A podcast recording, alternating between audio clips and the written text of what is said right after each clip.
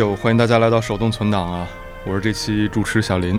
现在我对面坐着是全和小红，就是手动存档的这个常驻人员。嗯，啊，自从我们今天确定啊，今天要聊的这个话题《最终幻想十六》，这两位感觉就憋了一肚子话。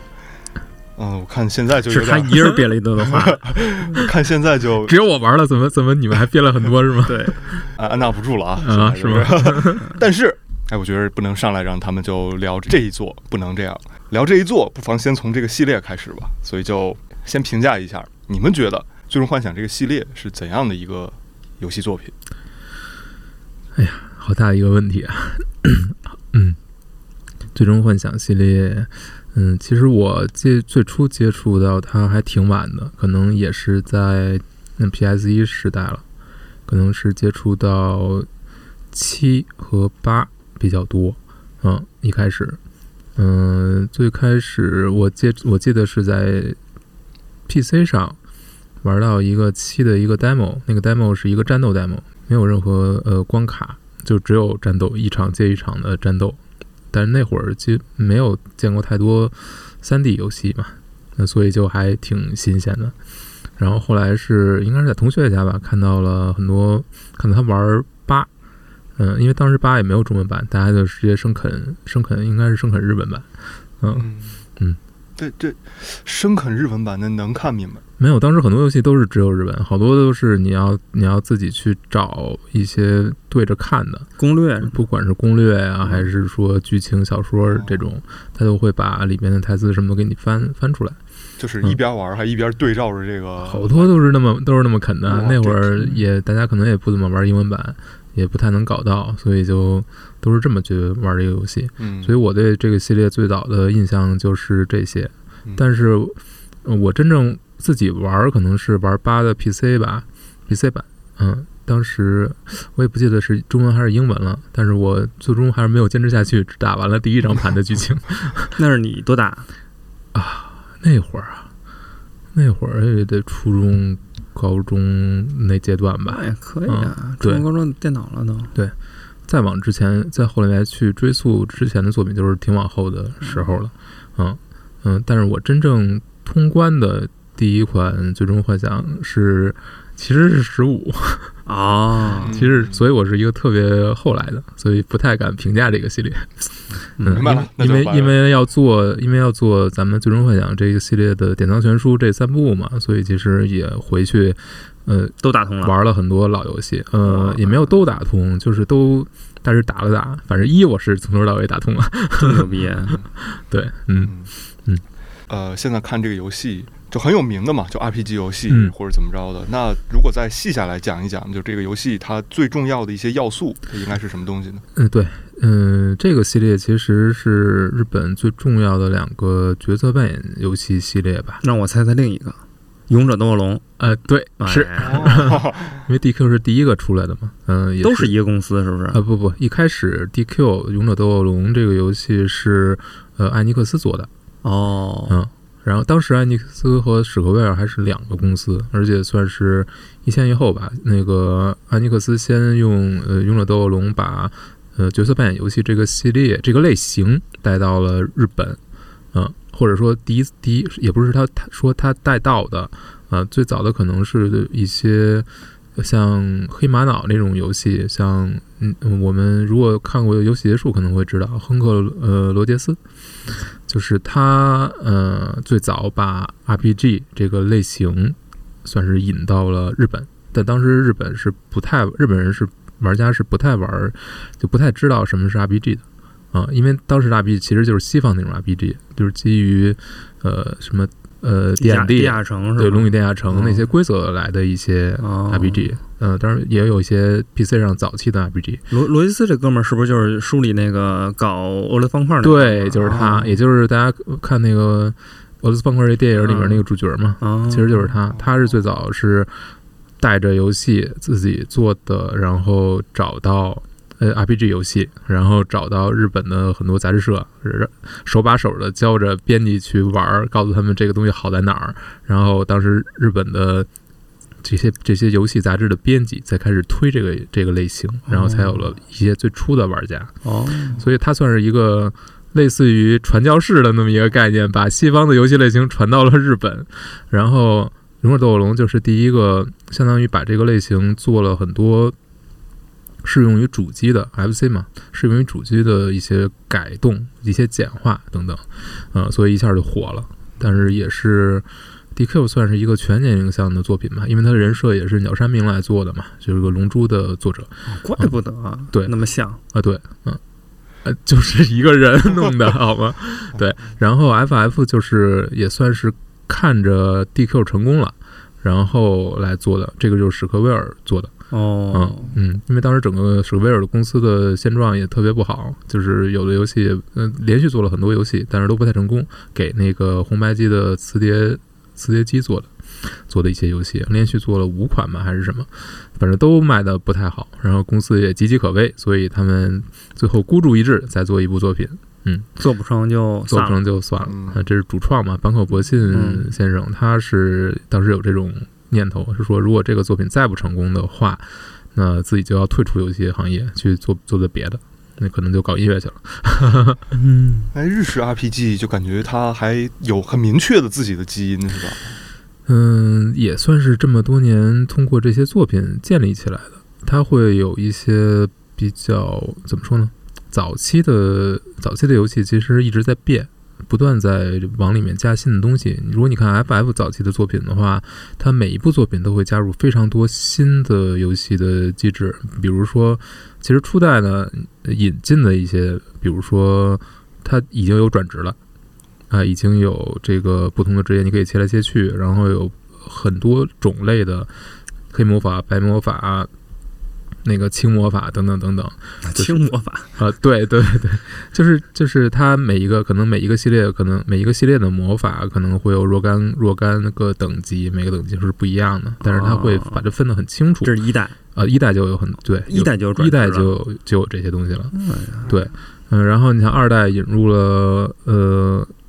二代引入的东西也挺多的，比如说关键词系统，它可以，你可以跟呃 NPC 去对话中，它会出现一个关键词，如果说出来，就可以你可以你可以用你可以收集关键词，从 NPC 那儿收集关键词，他提到的关键词你可以记下来，然后你再用同样的关键词去找其他 NPC 去说，就可能引发新的对话。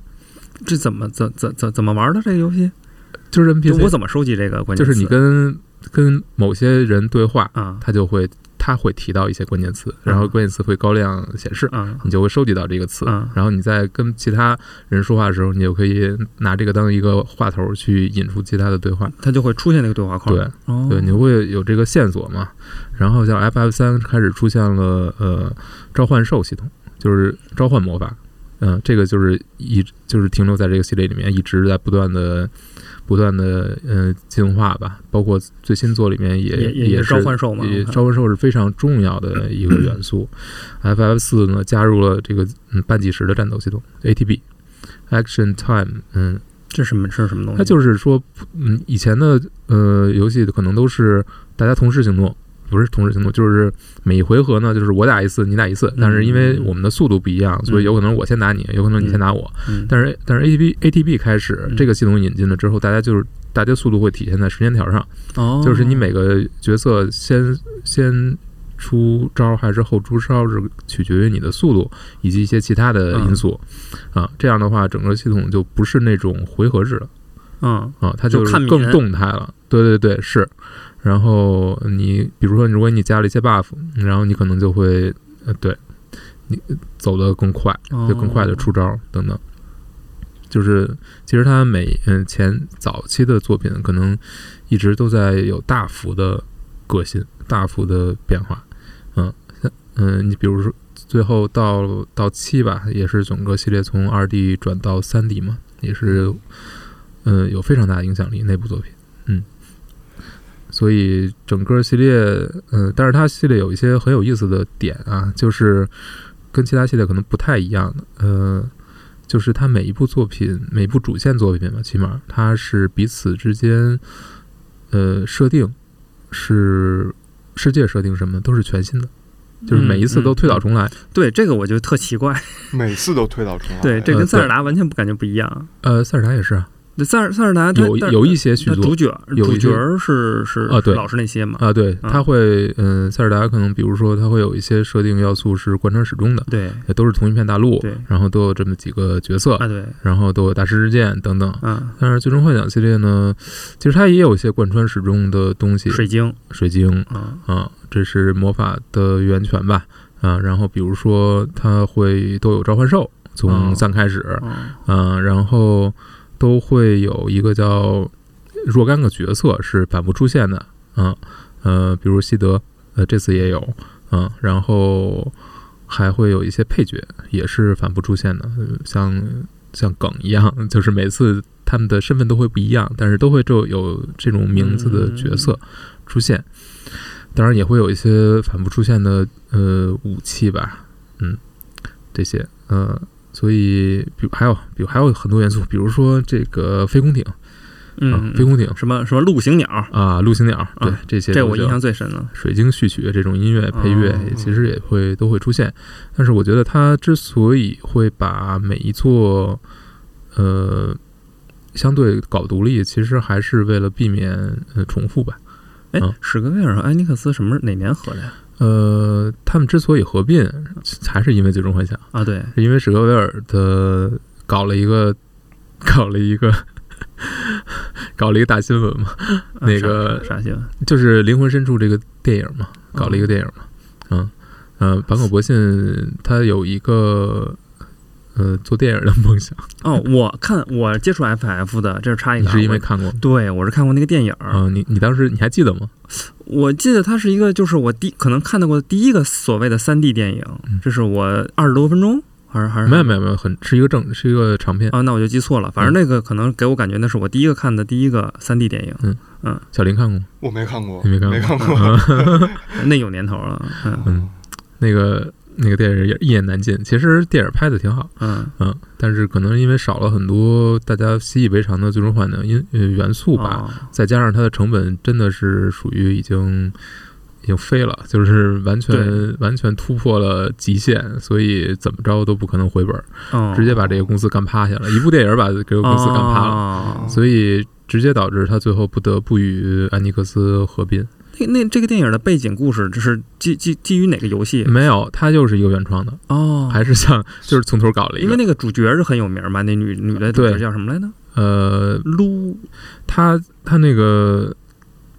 主角儿就特别就就就大家都当时欢的那个。当时嗯、不是他不是游戏里面出来的，嗯，他就是电影原创的主角，嗯嗯，后来也在没在游戏里再也没有在游戏里面出现。哦，我已经我已经混乱了，我操！对，嗯，但是他当时呃宣称呢其实就是他的技术力嘛，就是这个哦女主角的你你真的这个啊，对对对对，层次非常高，嗯，甚至会带来一些所谓的恐怖谷效应，就是你看着它你会觉得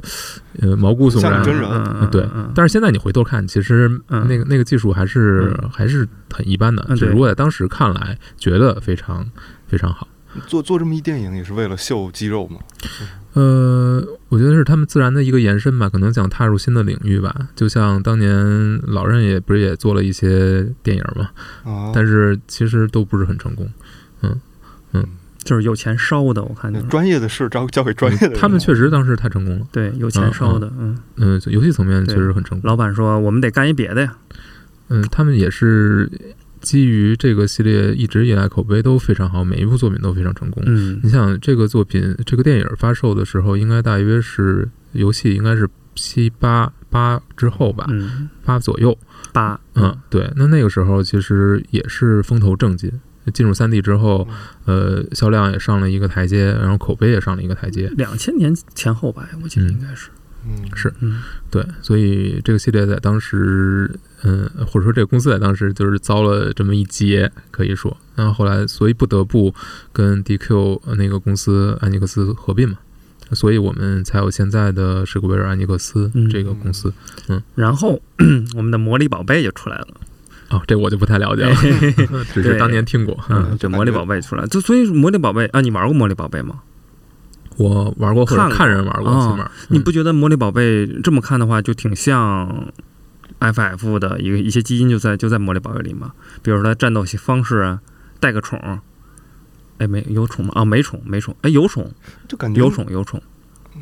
反正就感觉那个时候是不是很多这种游戏也都是因为这么一个有宠受了很多影响。召唤兽嘛，嗯，抓宠嗯，对很挣钱。哦，是吗？对，那魔力宝我觉得是给艾利克斯，史克威尔艾利克斯是我第一次，这可能是真正关关注到这个公司，那会儿是那会儿合并就是两千多万，对，嗯合并了，合并了，嗯合并了了。对我感觉就是不是合并之后，来咱们做网游吧，网游多挣钱，你看看人家石器时代，但我感觉那个可能风格是不是更像，就是一更像更像 DQ 啊？有可能，我觉得两个更风年更全年龄画风应该是像对 DQ 的，嗯，FF 可能更还是更成人向一些。嗯嗯，哦，嗯。那就是两个公司合并之后，反正开发这么一个网游，嗯。嗯。小红玩了啊，就是上手一个一个周这个新游戏，反正看了一下这个现在新作哈，这评分基本高不成低不就吧，还行吧，挺高的了，八十八，八十八，这算是算是还不错嘛，这比他前前几个主线作品啊 还是好的。但他应该是没卖过他上一座吧？呃，现在已经呃三百万了，而且还是卖的不错。作为第一波上手的哈，嗯这对他怎么评价？能玩下去吗？我已经打通了，当然能玩下去了。嗯啊，嗯，这个玩《最终幻想十六》的体验，嗯，就是很分裂。嗯嗯，就是好的地方特别好，然后但是有一些地方就你就觉得很很糟糕。嗯，好的地方是什么？比如说它的主线那些，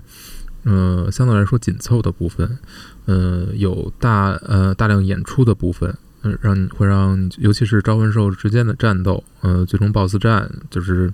各个阶段的 BOSS 战吧，嗯，每一个 BOSS 战都会让你特别特别期待，因为它的演出，我觉得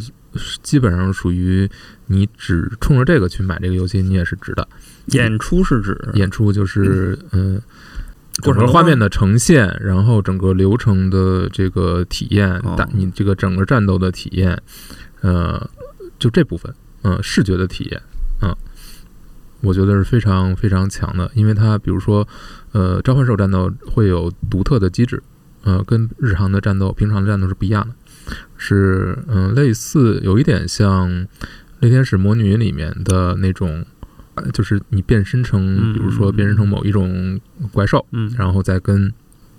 呃同样大致的那些东西去战斗的那个状态。态。但是它的画面是比 《猎天使魔女》强了好几个档次。哦，比《猎天使魔女》还要强啊！我觉得魔女很好啦，猎天使魔女那个 Switch 技能能呈现的也就那德行了，你知道吧？嗯，就是就是你感觉白金在做《猎天使魔女》的时候，就是属于有心无力，就是这个硬件只、哦就是这样了。嗯，他想做出非常棒的东西来，他的机制做的也非常棒，但是那个画面呈现就是非常拉垮。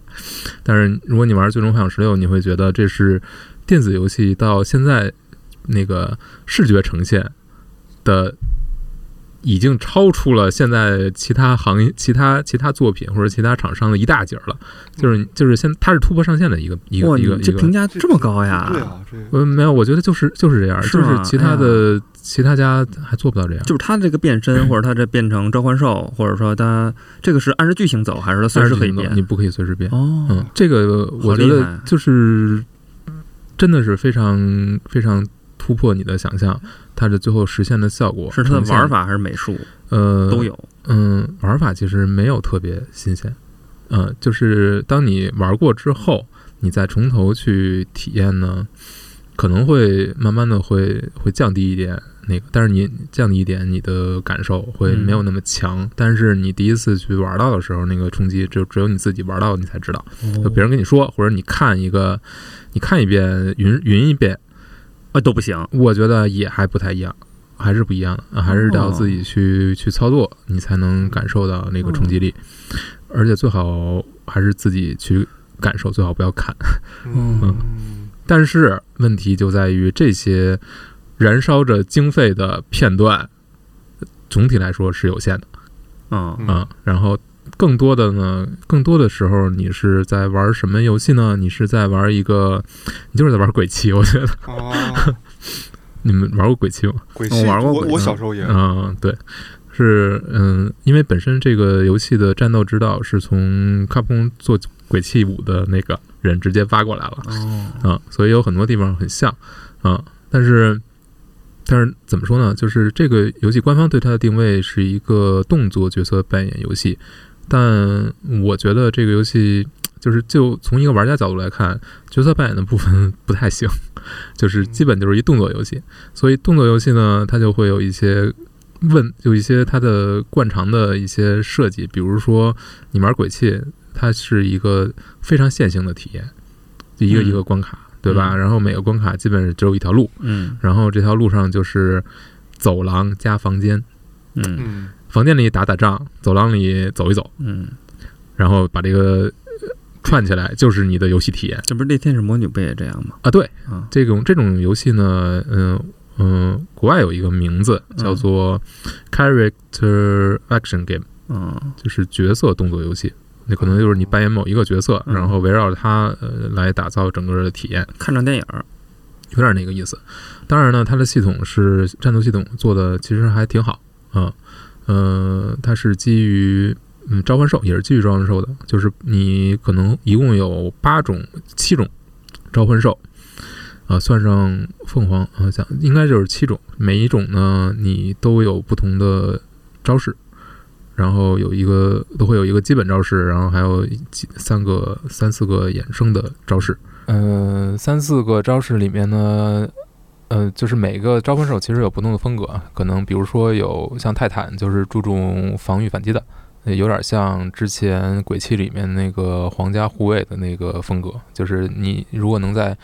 敌方马上要打到你的时候防御，你就能触发一些反击啊，等等等等。嗯、有的呢是注重，比如说兵系的，是注重于移动的，嗯，可以冻结敌人等等，就反正就是不同的属性的召唤兽，不同的招式，然后但是这些。招式呢，在就是它会有一些限制，你同时呢只能装备三种召唤兽，然后每个召唤兽呢只能配两个技能，呃，所以呢，然后每个技能你使用之后会有一个冷却的阶段，所以这个设计就很像很像网游，啊。它不是像呃鬼泣那样，所有的招式你其实没有冷却这个概念的，你都是随时可以出的，只是你手摁摁摁过来摁不过来，然后你的你的角色是是当时是在比如说什么样一个状态，你是在在地面上还是在空中，可能会有不同的招式可以使用，但是一旦加入这个冷却系统呢，打起来就也有点像网游，就是你要。呃，你的招式，比如说挑空的招式，你这个东西也需要冷却，你就又很尴尬，就是，嗯，你可能是想打出一套连招的话，你还要先看你不同的招式之间是哪个当时可以用，等等，就打起来很奇怪，就不像鬼泣那么那么自然。但是呢，整体来说就体验也还好吧，毕竟它是一个动作游戏的底子，所以它很有那种及时的刺激。关于这一点，其实开发者说挺，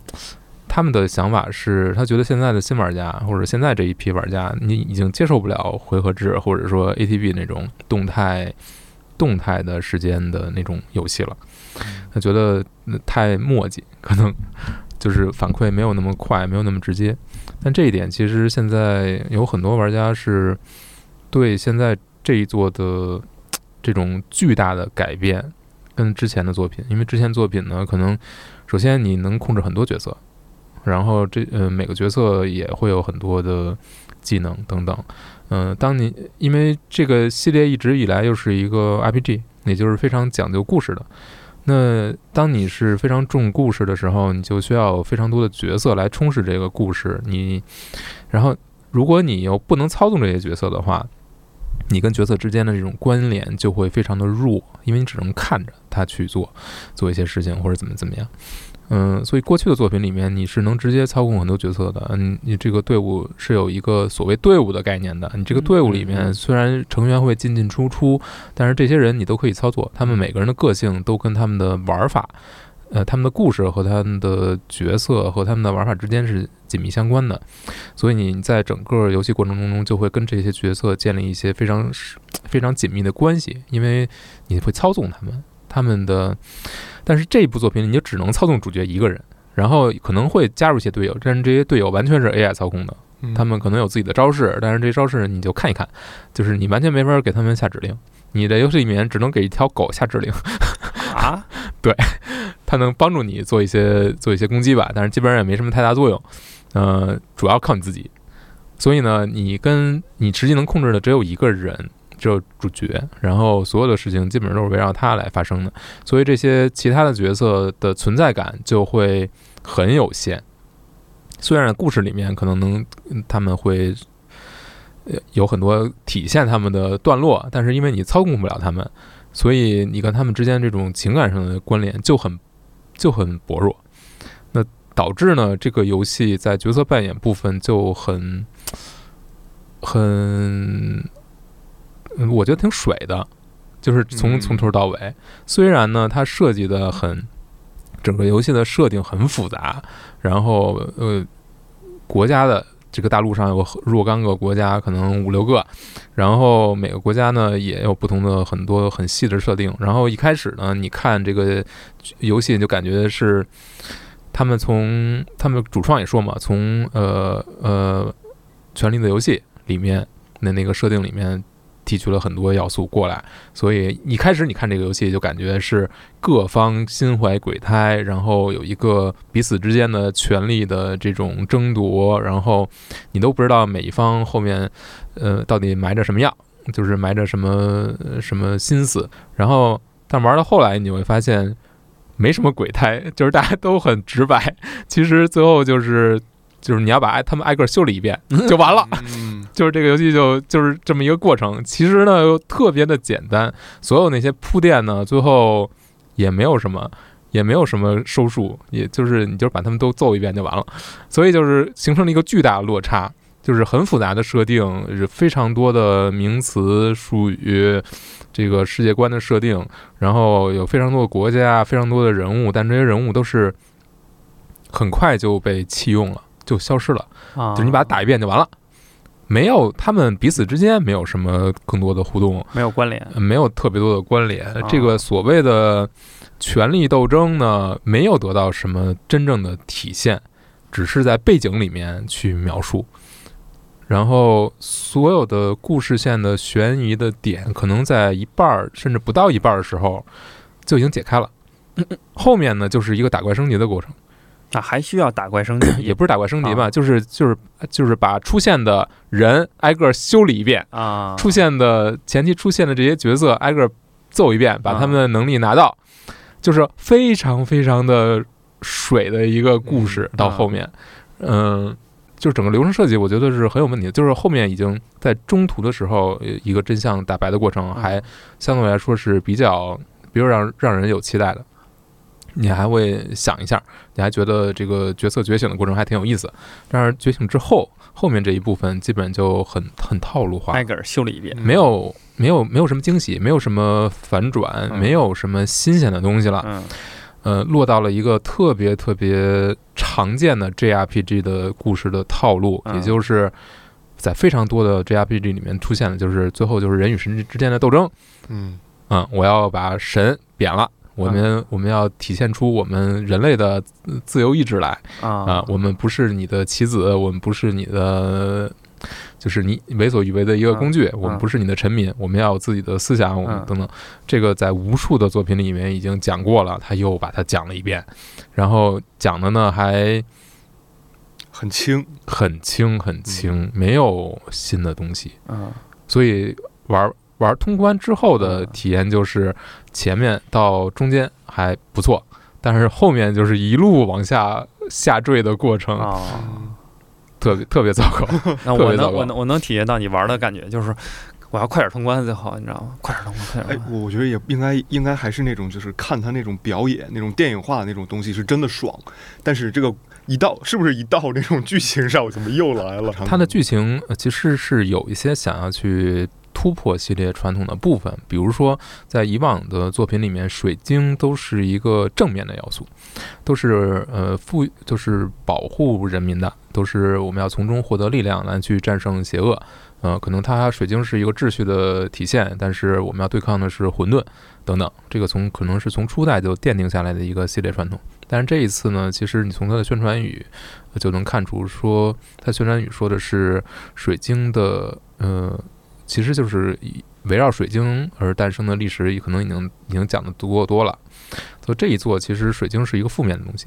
就是因为水晶的存在，赋予了这个世界上就是产生了魔法。那由于魔法的诞生，就会产生人与人之间的这种不平等。有的有的国家里面，呃，魔法就是会魔法，或者说你成为一个显化者。所谓显化者，就是你身上背负着呃召唤兽之力，然后你可以召唤出这个召唤兽来，然后类似于一种核武器的形形形式。那有的国家可能就会。这种显化者就会成为这个国家的领袖，就会获得巨大的权力和地位，但在有的国家，可能他就会被视为异端，会被视为一种非常恐怖的、需要去控制的、压迫的东西。所以，有的国家就是把这种显化者当作奴隶一样去对待，让他们去成为战战争的工具。然后，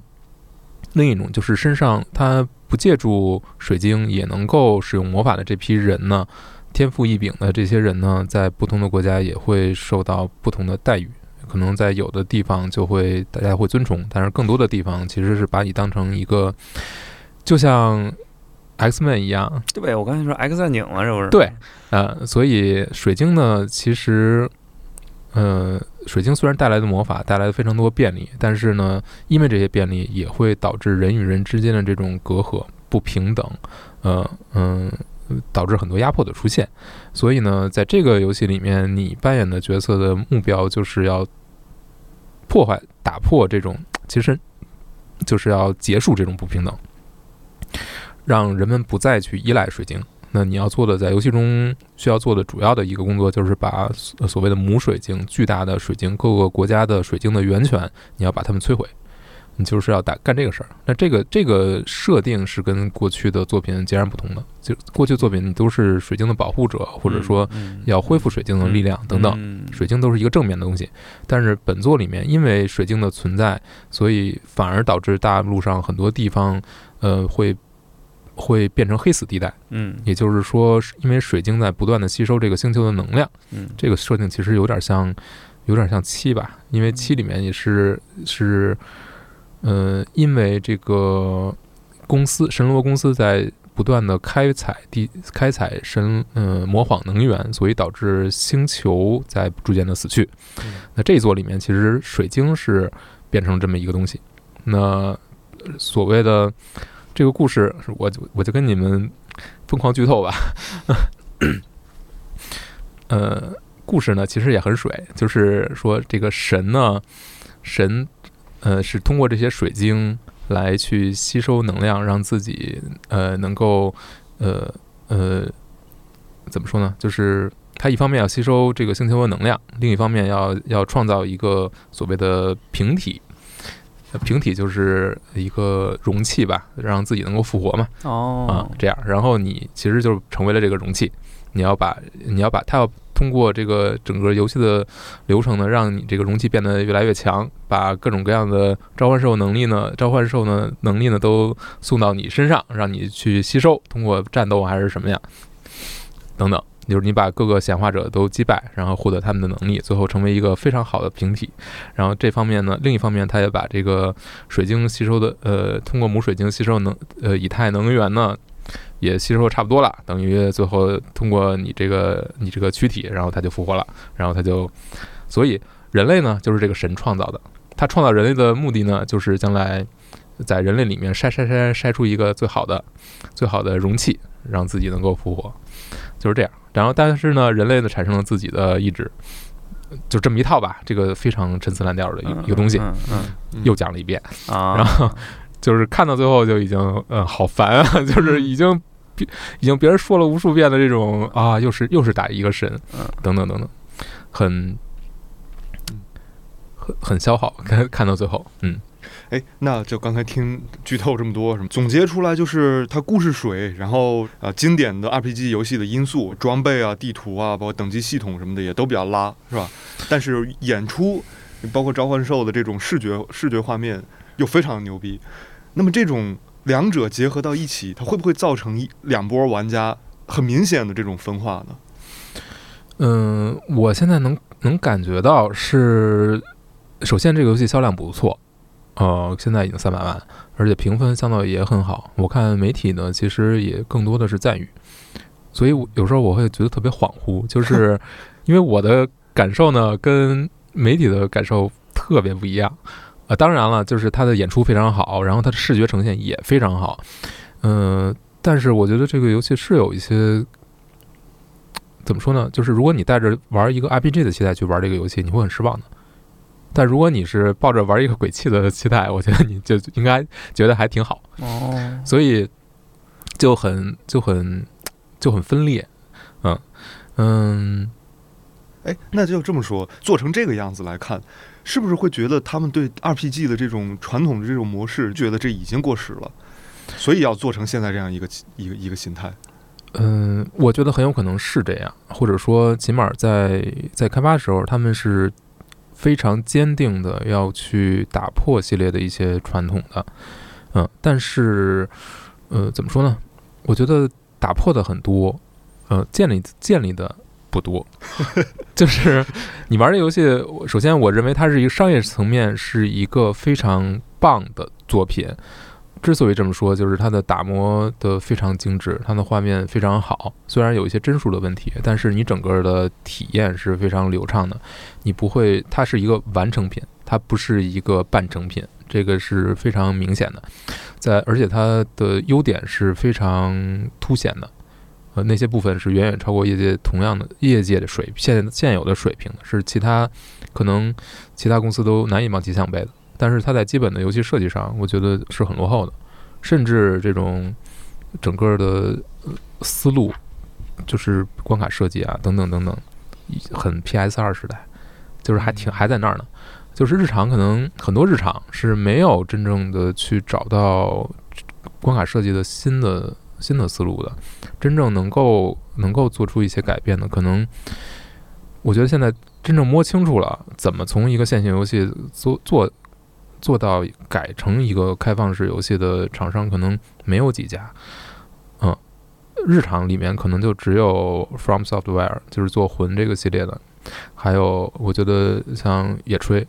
这个野炊和王类，它算是找到了到底要怎么在开放游戏的开放世界的架构之下去做这个游戏，因为整个底层逻辑都是不一样的。但是你看《最终幻想》这个游戏呢，它是一个很合格的商业作品的意思，就是说从商业层面看，它给你的体验是非常受控的、非常可控的。然后在这种可控的条件之下，它在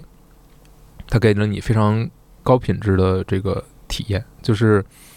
所以为什么你你玩的时候你会觉得虽然它的设计很落后，但是但是你觉得体验还不错呢？就是嗯。它打磨的非常够，就是虽然是走廊加房间这种这种模式，但是因为画面非常好，因为系统战斗系统做的也还不错，所以你嗯，你整个体验你你就像过山车一样，嗯就是这个过山车呢做的很好，就是你去一个你去一个主题公园里面，你去排队玩过山车，那个体验特别像。嗯。就是大部分时间呢，你在排队，就是在解决，你就是玩一些呃分支任务，嗯。看无数人站桩说话，哦，贼无然后聊的东西，贼无聊，然后然后然后这个体验排上了之后就排上之后那个部分，就两分钟，呃很快，也不是很快，没有两分钟那么短吧，嗯。但是那部分你是做的非常非常棒，嗯。所以你你有有这个心理建设之后，你你去你你去玩儿，你你就会觉得还很值回票价。但是如果你想追求一个更更长时、更绵延时间更长的，比如对角色有更深入塑造的，然后你能够呃跟角色建立更深联系的，我觉得在这个游戏里面你是找不到的。嗯，它有一些做得很好的，比如说兄弟之间的这种感情，但是这个我还是那句话，就是到一半儿的时候，基本上就完成了，后面就后面就是过山车，嗯。过山车，过山车，一个一个过山车，嗯，但是过山车呢量足够，然后体验也非常好，所以但是你要忍受的就是中间那部分不是过山车的部分，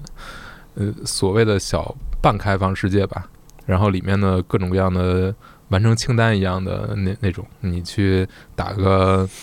悬赏怪物啊，你去完成一些分支任务去，但是那些东西就是很很像网游啊送个东西，呃，就是有一些 Fetch Quest，嗯，对嗯，但是当然他会把一些剧情加到里面，但是那些剧情说白了是没有特别特别好的脚本在服务，他会尝试像巫师巫师三一样去把它做得更不像 Fetch Quest，会加一些对 NPC 的性格的塑造，但是。整体来说，因为最后都是搞成了皆大欢喜的这种东西，所以他又没有一种说让你在这个分支剧情里面做出一些抉择，让你去体验一些不完美，没有，所以就会呃搞完了之后，完成这个任务之后，你还是会觉得很水，嗯嗯，就是嗯、最后就是嗯走一个流程，嗯、这样，嗯，FF 它是一个还比较喜欢自己革自己命的这么一个嗯系列嘛。看这次的这个改动，这个应该比上次改动还挺大的吧？就嗯它既然做了这么大一个改动，它有没有现在能感觉出来有相应的有什么回报呢？我先说说这个系列到现在为止的一个状态吧。其实这个系列从 PS 三和三六零那个时代就已经开始落后了。嗯、呃，它，嗯，它其实它这个系列的最高点应该是可能是十，算是口碑的最高点。那是还是 PS 二的早期，其实，然后那个时候的成功，其实让这个整个系列的创作者有一点骄傲自满的状态。嗯，十二是属于虽然有很大的勇气改了革了很多的命，但是它完成度不高，呃，很明显是一个半成品，就是呃到最后也是。然后从十三开始就一路下滑，嗯十三呢是十三是一个特别牛逼的游戏，就是这个游戏呢，它是一个超线性的游戏，可能到了第十十几章才开始有一个小的开放世界，让你能探索一下。之前就是完全的一本道，嗯就一等到你到你都怀疑人生了，就是基本上没有任何可供你探索的东西，那么一个东西。然后，然后十三里面的所有角色，用大卫老师的话说，没有一个让人让人喜欢的，都是让人讨厌的那么一个角色。我打通了十三，我确实是这个感受。哦，对我应该是对十三入的，对，不是不是，我十三我是后打后打哦后打通的，也是后面去追的。确实是，首先十三你也不知道他想讲什么，然后他也没有讲，那也没有讲什么，然后莫名其妙从头莫名其妙到到最后，啊，还是一本道。然后其实口碑是很呃很一般的。十三之后是十四，十四也是经历了一个大的，就是十四是一个网游，嗯它可能首发的时候是极差的口碑，然后后来重新做了一遍，重新做了一版，二点零开始，呃，口碑一下好了起来，嗯，但是前面那个那个那个版本，就是彻底被废弃那个版本，其实造成伤害已经产生了。然后十四之后就是十五嘛，十五其实因为我是第一个打通的 FF 就是十五，所以我对它嗯的感受跟大多数人的感受还不太一样。嗯，我还是我知道它这有很多问题，比如说它在开放世界之下到底怎么讲故事，其实它也没有想清楚，还没有真正解决。但是十五，我觉得还是属于因为非要做开放世界，所以把这这个场子搞得太大了，然后自己有点下不来台。所以你看十五呢，可能前半部分开放世界，后半部分也是又回到完全线性了，因为为了把这个故事讲完，它只能这么搞，但是最后没有办法了。嗯，而且十五的战斗其实整个你一上手，你就会你会知道，不是一个，就是它就跟白金做的游戏就是不一样，它的战斗就是有点拉垮或者有点半掉的那个状态。但是十五呢，跟同期的比如说《女神异闻录五》相比，你能觉出来十五是有很多尝试，有很多去探索，呃，往更新的呃游戏设计的方式。那种理念去去摸索的，他可能摸索的不是特别成功，然后也导致了很多业界的这种呃负面的评价。但是我觉得他的那个状态是在往新了做，往去去尝试一些这个系列之前没有过的东西。嗯，但是十六我就感觉回去了，就是你能明显感觉到，就是因为十五的不成功，十五的这种负面反馈，导致他们呃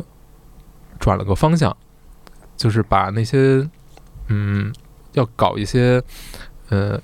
更能为玩家即刻感受到的东西，把这些东西做好，比如说召唤兽的战斗画面演出，然后一些即时的战斗系统这些，可能嗯，然后就把很多这个系列之前更更为老玩家去接受或者喜欢的那些东西扔掉了，嗯。革的革的命有点革的有点厉害，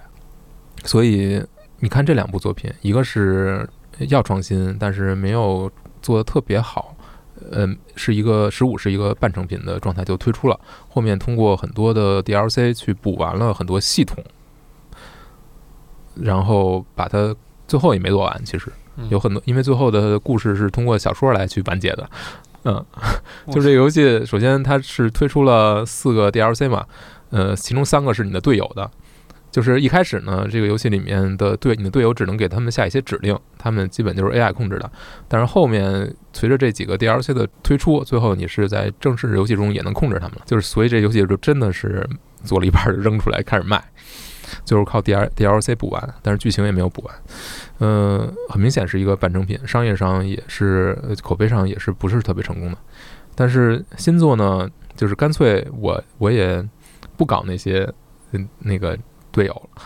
我也我就搞你一个主角儿，你然后我把它做好就完了，然后我把这些特别容易感知到的演出、呃嗯 BOSS 战等等等等，特别适合去抓人眼球的东西，我给它搞得非常好，然后我把整个游戏的画面也搞得非常好。如果我换句话说，就是如果它是如果它还采用十五的架构作为开放世界的话，首先它不可能在这么这个这么长的时间之内把这游戏做出来，嗯呃，另外就是它可能达不到现在这种视觉呈现，就是以可能我估计 PS 五的技能也达不到。你看现在这种，你你在半开放世界的设定里面，你其实在战斗之外，它疯狂掉帧的还是，嗯嗯，也也也达不到六十帧这样。所以就是我觉得它是挺讨巧的吧，它是一个很很成功的商业作品，嗯，但是在整个设计层面，我觉得相比十五是倒退的，在很多地方是倒退的。嗯，作为老玩家应该是这个感觉，就是对于老玩家应该不太友好。对老玩家会觉得是不是少了很多东西，对，少了很多东西。嗯，但是确实，你看结果呢，就是大家吃，大家忍，嗯，最后呢，大家买，大家看那画面好？口碑好，对，嗯，然后这个确实突破上限的演出，嗯，嗯，让你觉得特别爽，嗯，嗯就够了。更多的东西，呃，有以以后的作品再来吧，卖的好就够了。卖得好，对。但是确实，你玩这个过程的时候，就是我玩这个游戏，就是只感觉召唤兽战斗那部分的演出是非常非常超出我预期的，其他部分就是完全在你预期之内。就是你知道啊、呃就是这个东西还会做成这个样子，它果然就做成了这个样子，没有任何超出你预期的地方。然后包括分支任务，嗯、完全就是在你意料之外之内。没有任何意料之外的东西，没有任何超出你预期的呃东西，甚至有很多东西你觉得他可以做得更好的，他都做不到，他都不愿意做那个事儿，他觉得没有意义，可能是我也不知道他们是怎么想的，但是就是你就觉得有很多 RPG 应该有的东西，应该有的更复杂的东西，更复杂的个人的。更复杂的打造系统，更复杂的装备系统，更复杂的属性、相克什么这些东西全都没有，就真的是一个动作游戏，没有什么属性的事儿。就是你你什么火属性对一个水属性的能造成额外伤害，什么什么什么都没有，你就你就硬上，可能是有意要把它删掉，就把它做成简单。因为它动它本身就是一个动作游戏，对，它就要就越简单越好。就真的是很简，就是很强调你的操作，嗯很强调你的及时的反馈，嗯但是不在策略层面嗯，给你降到最低。嗯，以前的系列的那种非常讲究策略的、嗯非常讲究角色之间搭配的战术的等等这些东西消失，对，也没有配合了，没有说没有配合也没有队友。你只有你只有一只狗，我问一个较真儿的问题啊，就是你觉得它是一个带有很多 ACT 元素的 RPG 游戏，还是很多带有 RPG 元素的 ACT 游戏的？基本上就是一 ACT，嗯，我觉得就是 ACT。如果你喜欢 ACT 的话，会呃你应该会非常享受这个游戏，因为它的整个系统做的还是挺完善的，就是这方面变化，你通过不同的招式、不同的召唤兽的组合，能打出来的不同的风格。嗯，我觉得是很好，就是很很有趣吧。你可以进行各种各样的组合尝试，挑战更高的难度。它的二周目还会给你做完全不同的敌兵的配置嗯等等，甚至还有更高的难度。然后更高的难度呢，可能不同的每一次每场战斗都还会有世界排名，你可以挑战你的评价和你的通关时间等通关分数等等。所以，如果你是一个呃 ACT 玩家，你会可能会非常喜欢。但是它它即便是 ACT 这个部分，因为这个冷却系统等等这个的加入，也会让这个 ACT 不再那么纯粹。嗯，它也不像呃鬼泣那样，嗯，那逻辑还是会不太一样。所以就是你说这个有多有多高的上限，我也我也我也说不好，因为我不是一个 ACT 玩家。但是从 RPG 的角度，就是我觉得很基础，RPG 的元素很基础。嗯比如说它的装备系统，基本上没有特别多可以给你定制的，就是定制化的东西。它可能就是因为武器装备到最后大家都是一样的，就是最高的就是那些，就是看就是参数最基本参数，它没有更多的你你有不同的 build 没有，你可能只能通过加的各种各样的配件儿来去，也就是缩减一下呃你的某些冷却时间。你老用这招，你可能就可以把它冷却时间搞搞短一点。嗯嗯也就这样了，或者它的输出更更高一点。所以我不清楚这个呃动作方面的上限有多少，但我知道 RPG 方面，呃，就是很很很水，嗯很水，没有特别多能够体现你自己的这个角色，嗯你对它的定制嗯。都没有。我们刚才说那个 FF 十四网游嘛，嗯，在在这个新作里没有什么借鉴这个网络游戏这边的，看到一个很很有意思的说法，说 FF 十六就就很像 FF 十四的一个大型资料片。哦。嗯。因为做 FF 十四的时候，您现在应该有四个还是五个资料片吧？啊，它可能就是两年一个，然后每一个，因为像这个主创他的思路是，他在做 FF 十四的时候，并不是希望你每天都挂着，他可能说我我真的推出一个资料片的时候，你认真的把它去玩一玩，呃就行了啊。所以它的资料片呢，呃，可能也会有非常多的剧情，呃的体验。然后 我看到一个最好笑的说法，就是说玩十六的时候，百分之七十五的时间在看过场，在看对话，嗯就是这个游戏的剧情的量是足够的，然后流程的量，就是呃过场的量、剧情的量等等这些东西是足够的，但是给你实际玩的部分其实就没有特别多，所以，所以它有点像一个 FF 十四的一个大型资料片的感觉。嗯我觉得他们可能做的整个游戏的架构，包括这个地图的设计，包括流程的这种设计，可能也有点那个，反正反正就是除了过山车的部分，我感觉就是在玩一个网游，嗯哦，有点那个感觉。嗯嗯，当然他可能他也他可能规避了之前 RPG 的一些毛病，比如说过多的随机战斗，老需要刷怪什么什么的。这个游戏呢，你你其实你去刷野怪没有什么意义，因为给的回报非常少。你还是去完成任务，然后什么？但这个这完成任务给你的给你的反馈，给你的奖励会更多，或者你做一些呃那个悬赏怪物的这种这种挑战的，有一点挑战性的战斗这，不就是网游吗？嗯对。但是这个设计就是很很像，就是很网游，嗯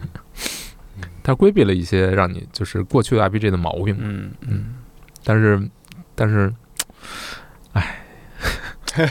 就是很多是撑时间用的。嗯，做的很认真，就是你你确实觉得他下了功夫了，嗯但是这个就是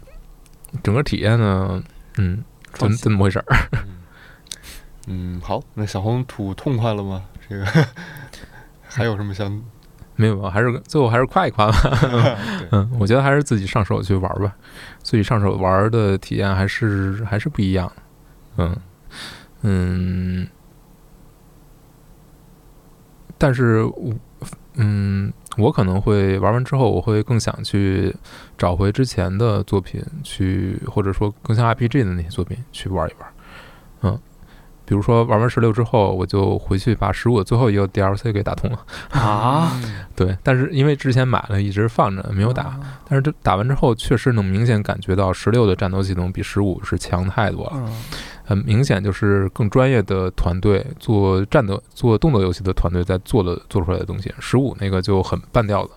有很多你你一上手就知道不对的地方，它的反馈啊，它的时机的等等，它的演出跟你的按键之间的那种对应什么的，都是有问题的。嗯但是我还是觉得十五是很可惜的一个作品，可能就是因为它非要做开放世界这个规模，导致了它，嗯，开发成本啊、开发时长啊都完全失控了。但是如果当初没有这么去搞的话，可能如果像十六这样做的很很线性，相对来说线性一些，不搞那种特别大的世界，可能他把这个故事好好讲一讲，会做得更好。呃，但是就很可惜。嗯但是像十六呢，就有点，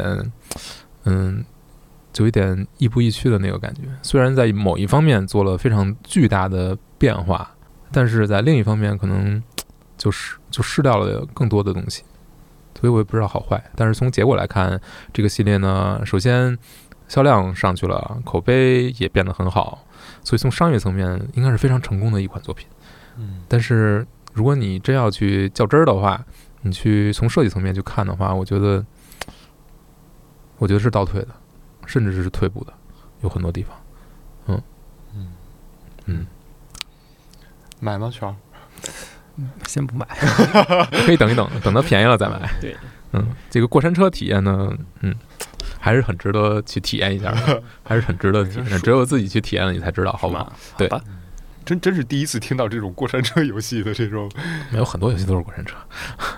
就是这种形容吧，就是像主题公园里嗯嗯排队坐过山车，对，是这样。嗯、这这挺有意思。对，之前我也没有想到这个描述，但是确实好像确实很符合，就是排队那个过程很煎熬，很无聊。但是你想到后面还有一段过山车，你就 还是很很努力的再去再去再去排队，就是 FF 给你打造了一个主题公园儿，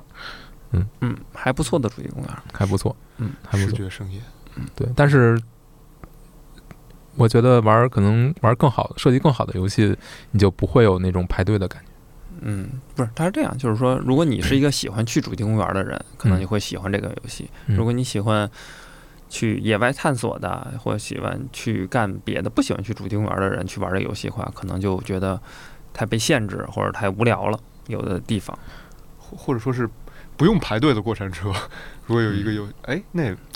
那你就是在火车上待着，别下来了呗，不，我觉得坐它三趟。他们可能花更多的更多的开发精力在做过山车这部分。嗯对，其他部分就是没有没有那么那么的努力的去把它做的非常的复杂，或者说非常的细致，